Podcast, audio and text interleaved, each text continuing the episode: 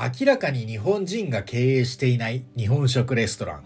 これもリアルなフィンランド、通称コレフィン。ラジオトーク、アップルポッドキャスト、スポティファイでお聞きの皆さん、もう、フィンランドで芸人をしております、ゲン高木です。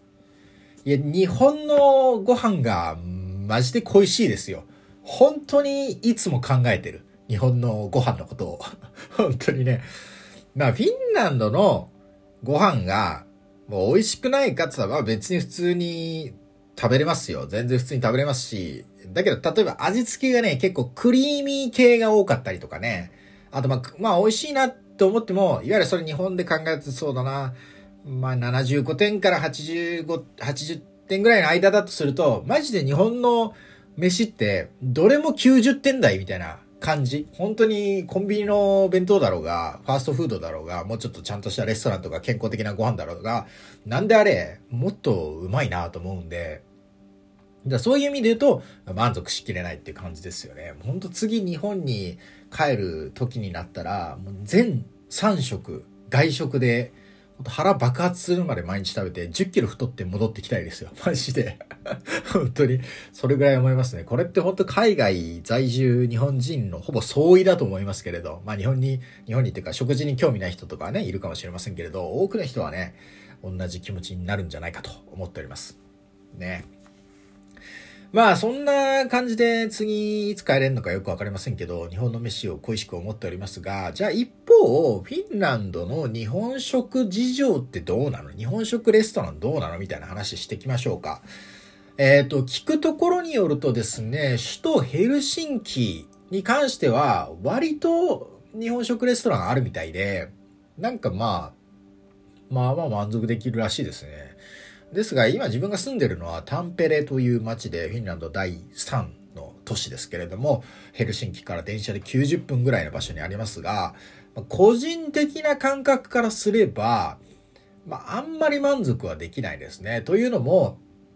日本食レストランはあるんですよ。で、日本人の方が経営してらっしゃるお店もあるんですけれども、やっぱりね、えー、基本的には若干高級路線なんですよね。まあ、というのも、もともとフィンランドのレストランというものがそこそこ高いんですよね。なんか日本でいう本当ワンコインで食べられるみたいなファーストフードみたいなのは、まあもちろんその、ファンバーガーのね、マックとか、ヘスブルゲル、ヘスブ、ヘスバーガーってのありますけど、ヘスブルゲルとか、そういうのはありますけど、そんなにバリエーションやっぱ日本の、えー、食事の文化と比べるとないんで、やっぱちゃんとしたレストランって感じが多いんですよね。で、それに準拠してるんで、まあ日本食も結構高いっていう感じで。まあ、フィンランドのあのレストランで言うと、ピザはね、ちょっと別、話が別でね、日本のピザって結構高いですけど、ピザは大きさの割には割安って感じがいたします。うん。だから、日本食レストランまあまああるわけですが、まあでもまあ高級だったりとか、あと、寿司チェーンが多いんでね。まああんまり満足できるって感じではないんですよね。で、フィンランドにはその日本食チェーン店みたいなのもあるんですよ。フィンランドの日本食チェーン店ともあるんですけど、これもやっぱ大体お寿司屋さんなんですよね。まあ、有名なところで言うと、いつでもというチェーンと、ハンコ寿司っていうチェーンがあって、まあ、あとラッキーファンズとかなんかもいろいろありますけれども、まあこの、いつでもってのは結構ビュッフェとかで、まあまあ、ちょっと大衆向けって感じで、ハンコ寿司っていうのは、ちょい高級的な感じなんですよね。で、このハンコ寿司っていうのが一番クオリティ高いと思うんですけど、チェーン店の中では、寿司チェーンの中ではね、フィンランドの寿司チェーンの中では、一番クオリティ高いと思うんですけど、でもそれでもね、個人的な感覚としては、ハンコ寿司で、日本の回転寿司チェーンの平均みたいな感じ、クオリティとしては。だけど、値段は、マジ3倍ぐらい。なんか、詳細忘れましたけど、24巻の寿司とかで、セットとかで、40ユーロぐらい、あと5000円以上とかみたいな感じで、値段はマジ3、4倍、2、3、4倍、3倍かな？うん、くらいするんで、高いんですよね。まあ、もちろんハンコ寿司は、なんかお米のクオリティも、まあまあ、ちゃんとしてますし、あと、ネタでも、なんか他の店では取り扱ってないホタテ、ホタテとかあったりとかね。まあサーモンとかはまあまあどのお店も美味しいですから、まあいいんですけど、まあそういう特徴ありますけど、でもまあ、高いなみたいな感じがいたしますね。で、そういういつでもとか、ハンコ寿司以外にも、いわゆるこう、まあちょっとした小規模なチェーンみたいなとか、地域にあるみたいな日本系のレストランってあるんですけど、そういうのを見てるとですね、そういう日本食レストランのお店の名前を見てるとですね、その名前からだけでね、経営に、その店の経営に日本人が関わってるかどうかとか、日本に対するリスペクトがあるかどうかっていうのがなんとなくわかるんですよね。で、これもやっぱり海外在住日本人のあるあるだと思うんですけど、やっぱ日本食っていうものは寿司をはじめ、いろいろ世界にこう人気なものとしてあると思うんですけど、それは本当にちゃんとした人たちがやってるのか、日本人がやってるのか、日本に対して詳しい人たちがやってるのかっていうのは、店名からね、推測ができるっていうのはね、えー、このタンペレの街でもね、あるんですよね。で、タンペレにね、以前あったお店ね、で言うとね、こんにちはってのがありましたね。こんにちはってお店。うーん、日本人じゃなさそうだなって感じがするんですよね。まあ、わかんないですけど、でもまあ、こんにちはって確かに、こんにちはみたいな感じでね、まあ世界中である程度広まってるフレーズだとは思うんですけど、でも日本人だったらこんにちはって選ぶかなみたいな感じがしますよね。まあまあまあ、わかりませんけれどもね、こんにちはってもありました。だでもそれは、言うても、ちゃんとしたフレーズですよ。まあ、いつでもとか、ハンコ。まあ、いつでもっていうフレーズもどうかと珍しいですけど、まあまあでもいつでもっていう、いつでもいけるよってことですから、いつでもいいですよね。ハンコももうハンコですからね、いいですよね。こんにちはもまあ、こんにちはですからいいですよね。で、なんか最近見つけた日本食レストランが街歩いてた時に見つけたのがあって、あの、その店の名前が、時抜きって言うんですよ。時抜き。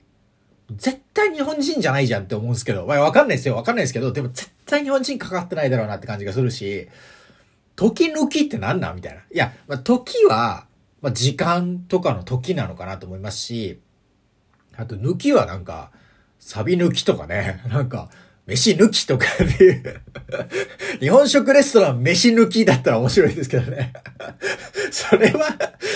まあ、ちょっと絶対やめた方がいいフレーズですよね。やろうかな。日本食レストラン飯抜き。知らない飯抜き行こうぜみたいなね。勝手に流行らせようかなと。知らない。よく日本語わかんない人にね、流行らせようかなと思っちゃいますけど。まあまあそんな感じで変じゃないですか。時抜きってのが。でもあったんですよ。時抜きってのレストランがあってね。いや、絶対日本人かかって、関わってないだろうと思うんですけどね。あって。で、なんか隣にもね、なんかアジア系レストランでそういうなんか、ねねねねみたいな名前の、なんかそういう雰囲気の店があったんで、絶対そこの、なんか系列っていうか、オーナーが一緒な気もしますけど、まあそういうのがありまして。でもこの、時々って店、日本人からすると変な名前だなって思うじゃないですか。だけどこれね、多分ね、フィンランド人からするとね、めっちゃ日本語っぽいんですよ。時々って。まあもちろん時はまあ時間とか時もあるし、抜きも、ないない抜きってあるから、まあ、フレーズですけど、でも変じゃないですか。でもそれがめっちゃ多分普通に日本語っぽく聞こえるんですよ。で、それはなんでかっていうと、フィンランド人が日本語を真似しようとすると、大体そういう時抜きみたいになるんですよ。例えば、その高橋とか山本みたいな、その日本語の特徴的なものとして、母音と子音の組み合わせの4、4文字というか、まあ、日本語で言うと4文字ですね。高橋、山本、坂本、ね。竹内みたいな、なんかそういうのがあるじゃないですか。だから、時抜きは多分フィンランド人からするとめちゃくちゃ日本語っぽいんですよ。で、なんかこういうフィンランド語の、あ、フィ、こういうフィンランドの日本語ジョークってのもあるんですよ。まあ、以前のトークでも話したんですけど、まあ、もう一回話すと、えー、こういうジョークなんですね。えー、日本語で、アウトコルヤーモ。これ自動車修理工場、自動車修理場って意味なんですけど、日本語でアウトコルヤーモを何というか知ってますかっていう、こう、フィンランドのジョークがあるわけですよ。日本語ジョーク。で、これの答えは、ハヨシコトヨタシーなんですよ。で、ハヨシコトヨタシもこれもなんか高橋とか山本みたいでね、ハヨシコトヨタシーだから。まあ、これまず日本語っぽく聞こえるんですよ。フィンランド人にとっては。で、このハヨシコってのは、ハヨタっていう動詞があるんですけど、これが壊れるみたいな意味なんですよ。で、ハヨシコは、壊れましたか？壊れましたかって意味なんですね。で、トヨタシーっていうのは、トヨタは車のトヨタなんですよ。で、トヨタに C がつくと、あなたのトヨタになるんですよ。つまり、ハヨシコトヨタシーって言ったら、あなたのトヨタは壊れましたかっていう意味になるんですね。で、しかもめっちゃこのリズムがフィンランド人にとっては日本語っぽく聞こえるから、それが、自動車修理工場、アウトコールヤムって日本、日本語で何て言うか知ってますか？ハヨシコトヨタ市、あなたのトヨタ壊れましたか？っていう意味な意味なんですね。で、こういうジョークがあるんですよ。で、これなかなか理解しづらいですけど、日本にもそういう外国語ジョークっていうのは昔あったみたいで、あの、だからこう理解しやすくするためにそのサンプル出しますけど、それがこういうやつで、フランス語で、フランス語でね、フランス語で農民とか農夫を何というか知ってますかっていうジョークが昔あったみたいなんですよ。で、それの答えは、モンペトクーアなんですよ。モンペトクーア。まあ言い方こんな言い方で正しいかわかんないですけど、その結局どういうことかっていうと、モンペトクワなんですね。着るモンペと、あの、耕すクワ。で、モンペトクワを一気に言うと、モンペトクワ。で、まあ、俺あんまこういう言葉物まね上手くないんで まああれですけど、多分もっとフランス語っぽく言える人が言ったらフランス語っぽく聞こえると思うんですよ。モンペトクワ。で、これが、えー、フランス語だと農民って意味ですよっていう、こういうジョークが日本にもあったみたいなんですね。で、これと一緒なんですよ。えー、日本語で自動車修理工場なんというか知ってますか？ハイスコトヨタ市、あなたのトヨタ壊れましたか？みたいな。フランス語で農民農夫なんというか知ってますか？モペトクワ。で、モンペトクワ。で、フランス語っぽく聞こえますよねみたいなね。ね、こういうジョークがあるみたいな感じ。だから、トケロキーはもう めちゃくちゃ自然なんですよ あそうなんだと思いますけどね。まあまあ、日本にもね、いろんな、あの、適当韓国語とか適当中国語とか、そういう、まあ、言葉物まねみたいなのは昔からありますけど、まあ、それみたいなもんですよね。だから時々はもうめちゃめちゃ日本人が経営に携わってそうな名前、名前のはずなんですよ。行く勇気ないけどね。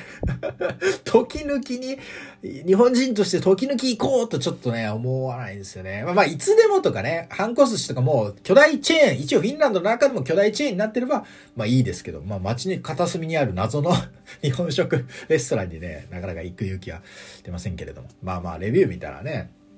なんかそんなに悪い感じでもなかったですけど、でも多分他の日本人以外のアジア系の方がやってるような店だなと思いますけれども。ってな感じで、えー、そういう日本人が経営に関わってなさそうな日本食レストランのお話をさせていただきました。えこれもリアルなフィンランドはラジオトーク、アップルポッドキャスト、スポーティファイのポッドキャストに加えて YouTube、Twitter、Instagram では配信中でございます。概要欄のリンクからアクセスするか、これもリアルなフィンランドで検索してみてください。今後ともこれフィンをよろしくお願いいたします。お便りもね、募集しておりますので、ぜひぜひ送ってください。それではまた次回別のトークテーマでお会いしましょう。さよなら、 moi moi。